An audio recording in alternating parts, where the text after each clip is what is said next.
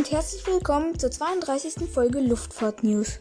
Heute geht es auf Wunsch von Selina um die Geschichte bzw. den Konkurrenzkampf zwischen Airbus und Boeing. Diese beiden Hersteller bilden nämlich inzwischen ein richtiges Großraumflugzeug-Duopol. Das heißt, dass nur diese beiden oder fast nur diese beiden Hersteller Großraumflugzeuge herstellen und auch fast nur diese Flugzeughersteller diese Flugzeuge ausliefern. Denn jetzt mal ganz ehrlich, wer hat schon mal ein Großraumflugzeug, welches nicht von Airbus oder Boeing kommt, gesehen? So etwas sieht man ziemlich selten. Bei den Schmalrumpflugzeugen sieht es ähnlich aus, aber da können auch so kleinere Flugzeughersteller wie zum Beispiel Bombardier oder Embraer mitspielen, in Anführungszeichen. Ja, und wie gesagt, diese beiden liefern sich einen ziemlich harten Konkurrenzkampf.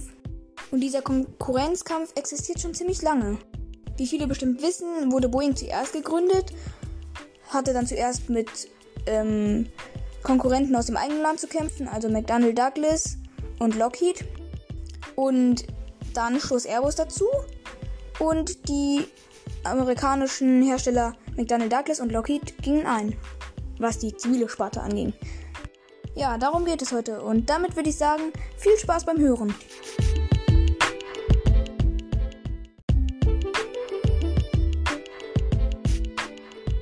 Und damit würde ich sagen, fangen wir erstmal mit dem älteren der beiden an. Wie gesagt, ist das Boeing.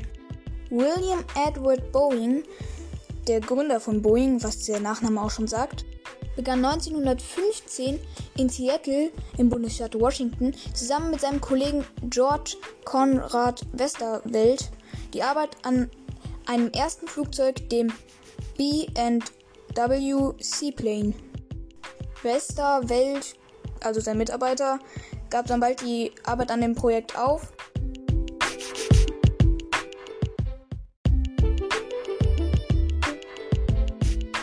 Und so stellte Boeing die B&W ohne seine Hilfe fertig. Nach dem Erstflug am 15. Juni 1916, den William Edward Boeing selber durchführte, fand die Firmengründung dann am 15. Juli 1916 als Pacific Aero Products Company statt. Ein Jahr später wurde das Unternehmen dann schon in Boeing Aeroplane Company umbenannt. Dann gründete William Boeing auch noch eine kleine Postfluggesellschaft. Und dann während des Zweiten Weltkriegs entwickelte sich der Flugzeugbauer mit der in der Boeing Werkshalle 2 gefertigten B-17 zu einem der größten Produzenten von Bombern. Während des Kalten Kriegs wuchs Boeing dann weiter und weiter und entwickelte auch neue Flugzeuge. Darunter auch die KC-135, ein Militärtanker, den man wahrscheinlich, wenn man ihn mal sieht, als Boeing 707 bezeichnen würde. Aber die Boeing 707 kam als solches erst später auf den Markt. Denn die 707 ist das erste strahlgetriebene Verkehrsflugzeug von Boeing. Um den Fluggesellschaften sein neues tolles Flugzeug zu präsentieren, wurden Vertreter der jeweiligen Airlines auf eine Yacht eingeladen und vor den Augen von all diesen Vertretern führte dann ein Boeing-Testpilot mit einer 707 Testmaschine zwei Rollen, zwei unabgesprochene Rollen durch. Unabgesprochen, weil von dieser Rolle wusste vorher niemand, die hat er einfach so durchgeführt. Und wäre das schiefgegangen, dann gäbe es wahrscheinlich Boeing heute nicht mehr. Juan Tripp, der Chef der damals größten amerikanischen Fluggesellschaft Pan American, will Boeing 707 haben, allerdings verlängert, sodass der Rumpf mehr Passagiere aufnehmen kann. Zuerst weigert sich William Boeing, das zu tun, doch als Juan in den Medien bekannt gibt, auch das Konkurrenzmodell, die DC-8 kaufen zu wollen, gibt der Boeing-Chef letztlich nach und verlängert das Flugzeug auf Wünschen dieser Airline. Da er weiß, dass auch andere Fluggesellschaften, kleinere Fluggesellschaften aus Amerika, dem Beispiel von Pan American folgen werden. Am 26. Oktober 1958 verließ die erste Boeing 707 den New Yorker Idolite Flughafen.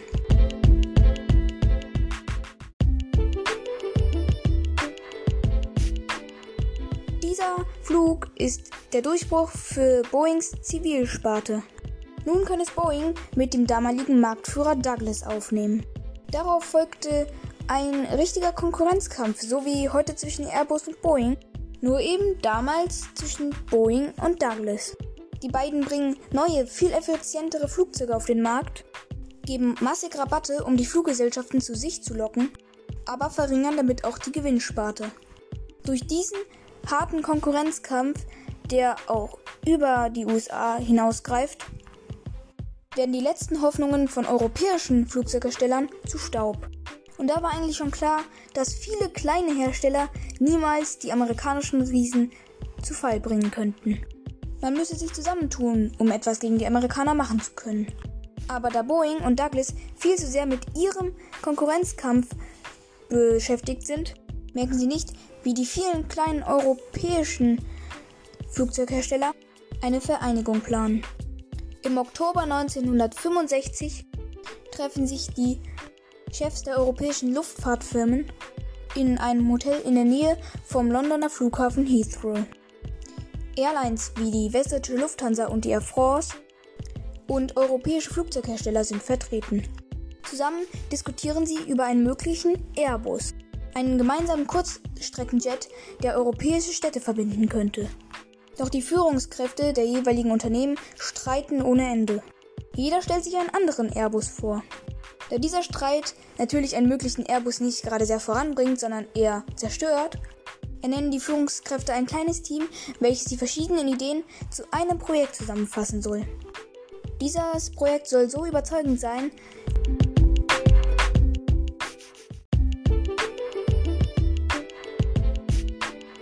dass auch die Regierungen Geld zur Verfügung stellen. 460 Millionen Euro werden für dieses Projekt benötigt.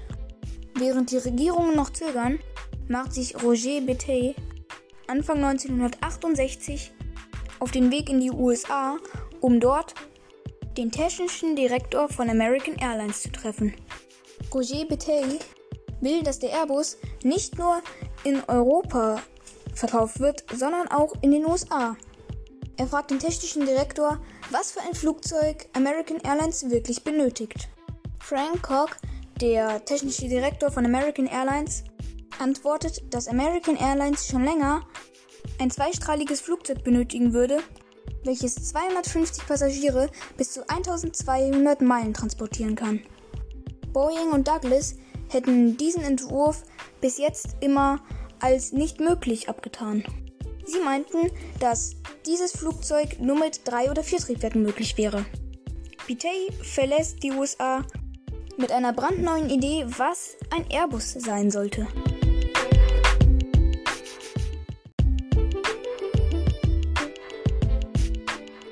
Im nächsten Jahr entwirft Bitey zusammen mit den verschiedenen Herstellern, die zusammen das Airbus-Konsortium bilden, den A300 Jet. Ein Flugzeug, welches sich sehr an der Vision von Bitey orientiert. Nach Abschluss des Entwurfs bittet das Airbus-Konsortium die jeweiligen Staaten, also Deutschland, Frankreich und Großbritannien, um die Übergabe der hunderten Millionen Staatsgelder. Diese werden für die Produktionsaufnahme von diesem Flugzeug benötigt. Doch schnell wird klar, dass Großbritannien sich weigert, ihren Anteil zu zahlen. Deutschland und Frankreich bleibt nichts anderes übrig, als den Briten ein Angebot zu machen. Entweder sie machen mit und zahlen ihren Anteil, oder der Airbus hebt ohne sie ab. Großbritannien entscheidet sich letztendlich für den Rückzug aus dem Airbus-Projekt. Diese Entscheidung stürzt das Airbus-Konsortium in die Krise. Hawker Siddeley sollte eigentlich die Tragflächen für den A300 herstellen. Aber ohne eine zusätzliche Finanzierung kann sich dieses Unternehmen das nicht leisten. Und ein Flugzeug ohne Flügel, das fliegt nicht.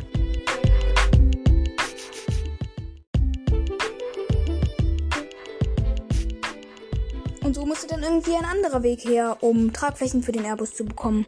Aber da es niemand mit der Erfahrung von Hawker Siddeley aufnehmen konnte, stand recht schnell fest, dass entweder die Deutschen oder die Franzosen Hawker Siddeley subventionieren mussten. Franz Josef Strauß konnte zum Glück Karl Schiller, den Bundeswirtschaftsminister, überzeugen, dass es dringend nötig ist, Hawker Siddeley zu subventionieren, da die Franzosen sich weigerten, da sie schon zu viel Geld in die Concorde gesteckt hatten. Später auf der Pariser Luftfahrtshow unterzeichnen Schiller und der französische Verkehrsminister das Abkommen, das Airbus von einer Zeichnung in ein richtiges Flugzeug verwandeln soll. In der Zwischenzeit schickte Boeing die 747 ins Rennen. Dieses Flugzeug sorgte dafür, dass die Kosten für eine Flugreise enorm sanken und nun auch nicht so reiche Leute fliegen konnten. Doch die erste 747, die an den Erstkunden Pan Am ausgeliefert werden sollte, wurde bei einem Unfall in Renton zerstört. Das ist ein riesiger Rückschlag für Boeing. Denn Boeing setzte alles auf die 747 und darauf, dass dieses Flugzeug ein großer Erfolg wird. Aber zu diesem Zeitpunkt sah es so aus, als würde die 747 Boeing in den Ruin stürzen.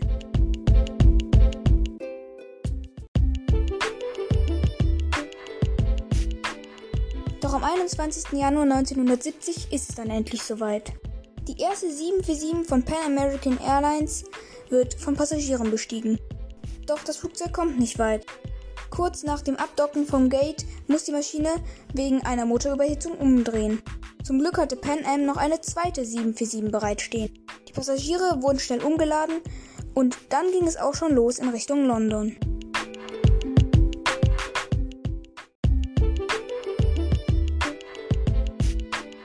Doch die Boeing 747 wurde Boeing trotzdem sehr zu Last. So musste Boeing mehrere tausend Mitarbeiter entlassen und auch andere Projekte erstmal stilllegen. Und auf der anderen Seite des Atlantiks macht sich auch noch ein Konkurrent bereit für den Start. Im Dezember 1970 wird Airbus Industries gegründet. Airbus Industries, das muss man verstehen, ist oder war an sich keine richtige Firma, sondern eher ein Zusammenschluss von verschiedenen Flugzeugbauern. Und das ist eigentlich ein riesiges Problem. Denn abseits von Airbus sind all die Hersteller, die an Airbus beteiligt sind, Konkurrenten. Und Airbus war sich nicht mehr darüber einig, ob sie jetzt in Zoll oder in Zentimeter messen sollen. Und ein Problem von Airbus, was es auch noch heute gibt, ist der Transport der vielen Flugzeugteile nach Toulouse oder inzwischen auch zu anderen Endmontagewerken. Am Anfang wurden die Rumpfteile aus Hamburg zuerst per Schiff und dann per LKW nach Toulouse gebracht. Ein ziemlich aufwendiger Weg, der auch verkehrstechnisch ziemlich schwierig war. Denn so ein riesiger LKW sorgt natürlich auch dafür, dass die Straßen bis zum Endmontagewerk erstmal für ein paar Stunden dicht sind. Irgendwas muss sich also daran ändern.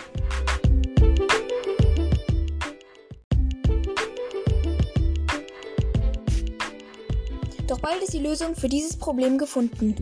Im Spätsommer 1971 starrt der Airbus-Produktionsleiter Felix Kracht in Santa Barbara auf das wohl komischste Flugzeug, was er jemals gesehen hat. Doch dieses komische Flugzeug ist genau das, was Airbus braucht.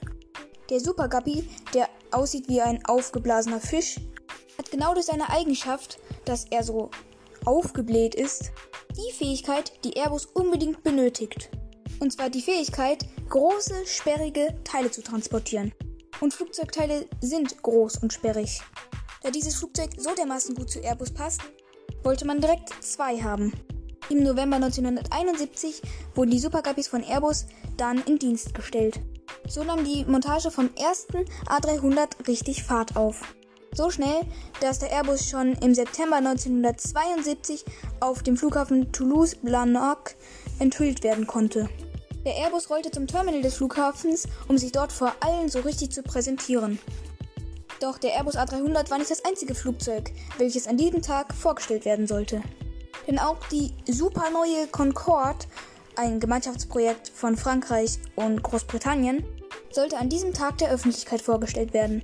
Und so liefen die Flugzeugbegeisterten, die noch vorher im Terminal warten mussten, alle sofort zur Concorde und nicht zum A300. Ein Freund von Ziegler, dem Testpilot, der die A300 zum Terminal gebracht hatte, meinte, boah, was sollen wir denn jetzt mit eurer dicken, fetten Kuh machen? Ziegler meinte, dass es nicht auf die Meinung der Fans ankam, sondern auf die Meinung der Fluggesellschaften. Aber auch die interessieren sich nicht sehr für den Airbus. Die deutsche Lufthansa bestellt gerade so die Menge an Flugzeugen, die ihnen vorgeschrieben wurde. Und die spanische Iberia storniert ihre Flugzeugbestellungen bei der nächstbesten Möglichkeit. Nur Air France schien wirklich Interesse am A300 zu haben. Und so blieb Airbus nichts anderes übrig, als mit dem A300 auf Weltreise zu gehen und ihn dort auch anderen Fluggesellschaften zu präsentieren.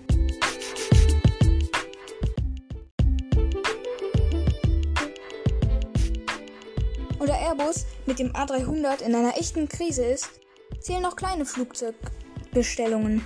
Deswegen setzte der neue Airbus-Chef Latia alles daran, Indian Airlines davon zu überzeugen, Airbus zu kaufen und sich gegen Lockheed und Boeing zu entscheiden. Letztendlich schaffte er es aber auch, Indian Airlines zu überzeugen und damit war diese Airline die erste nicht-europäische Fluggesellschaft, die Airbus kaufte. Aber wenn Latia bei anderen Airlines an die Tür klopfte, wurde er nur zurückgewiesen. Keine andere Airline will A300 haben. 1976 liefert Airbus genau ein Flugzeug aus. Und während Airbus um jede einzelne Bestellung kämpfen muss, wird Boeing von Bestellungen geradezu überhäuft. Die Airlines kaufen wieder 747 und vor allem die 737 geht bei den Fluggesellschaften ganz schön ab. Den Rivalen von Boeing aus dem eigenen Land geht es jedoch auch nicht so gut. Vor allem McDonnell Douglas hat mit vielen Abstürzen der DC-10 oder DC-10 zu kämpfen.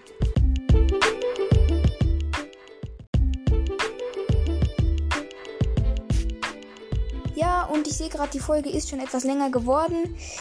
Den zweiten Teil über die Geschichte von Airbus und Boeing gibt es dann hoffentlich übernächste Woche. Ich bin jetzt für zwei Wochen im Urlaub, das heißt, es kann sein, dass ich nicht schaffe, Folgen hochzuladen. Nur damit ihr schon mal vorbereitet seid, dass es eventuell in den nächsten zwei Wochen keine Folgen gibt. Ähm, aber ja, genau. Wie gesagt, es folgt dann noch ein zweiter Teil. Ähm, ja, hoffentlich gibt es dann nächste Woche den zweiten Teil über die Geschichte der Berliner Flughäfen. Ja, und was noch zu sagen gibt, wie nach jeder Folge. Wenn ihr Fragen, Themen oder Feedback habt, könnt ihr mir immer gerne schreiben unter timsluftfahrtnews at gmail.com. Ja, und dann würde ich sagen, bis zur nächsten Folge. Tschüss!